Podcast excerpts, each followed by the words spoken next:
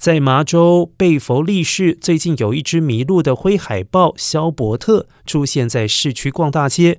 民众发现之后，立即向警方通报，希望能够协助这只迷路的海豹回到海里。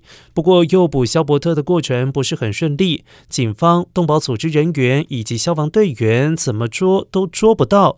万万没想到，第二天迷路的肖伯特竟然自己走到。贝弗利警局门口自首投案，警局人员表示，肖伯特的身体状况相当良好，只是脾气有点暴躁。目前他们已经将肖伯特送往康乃迪克州的水族馆进行医疗照护，观察没问题之后，会让他重新回到海里。